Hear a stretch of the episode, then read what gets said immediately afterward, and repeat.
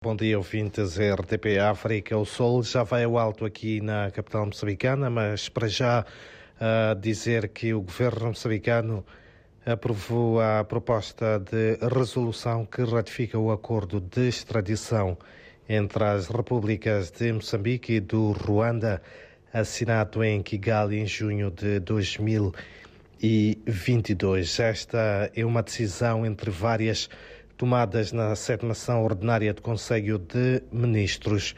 O acordo, segundo o porta-voz do Executivo, determina os casos e condições para a extradição dos implicados pelos tribunais e dos condenados pelo cometimento de crimes nos respectivos Estados e aplicar-se-á aos pedidos feitos após a sua entrada em vigor, mesmo que os crimes ou as sentenças tenham sido cometidos ou impostas antes dessa data. Por outro lado, o governo provincial de Nampula está preocupado com o alto nível de absentismo dos professores no cumprimento das suas tarefas. As ausências constantes na sala de aula pode comprometer o processo de ensino e aprendizagem, é o que alerta o governador da província de Nampula, Manuel uh, Rodrigues, que revela também que só o ano passado foram registrados pouco mais de 5 mil casos envolvendo, sobretudo, professores do ensino primário. Olhamos também para os advogados. Vicente Majarte, Carlos Martins e André Júnior estão na corrida à Associação de Casimiro Duarte na Ordem dos Advogados de Moçambique.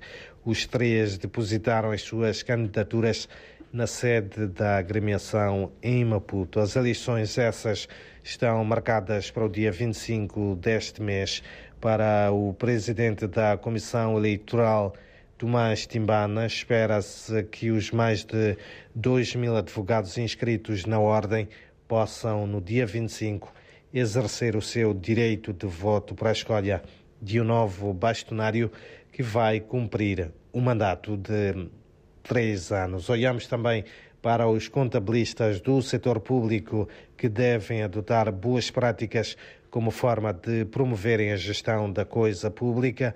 O desafio esse foi lançado pelo bastonário da Ordem dos Contabilistas e Auditores de Moçambique, que falava durante um seminário de reflexão sobre o estado da profissão de contabilista no continente africano. Mário Sitoi insta ainda os contabilistas de, da necessidade de dominarem o uso das novas tecnologias de comunicação e informação. E mesmo para um, terminar, dizer que o vice-ministro dos Negócios Estrangeiros e Cooperação de Moçambique, Manuel Gonçalves, eh, vai hoje manter um encontro em Maputo com a secretária de Estado de Cooperação Internacional de Espanha, Pilar Cancela.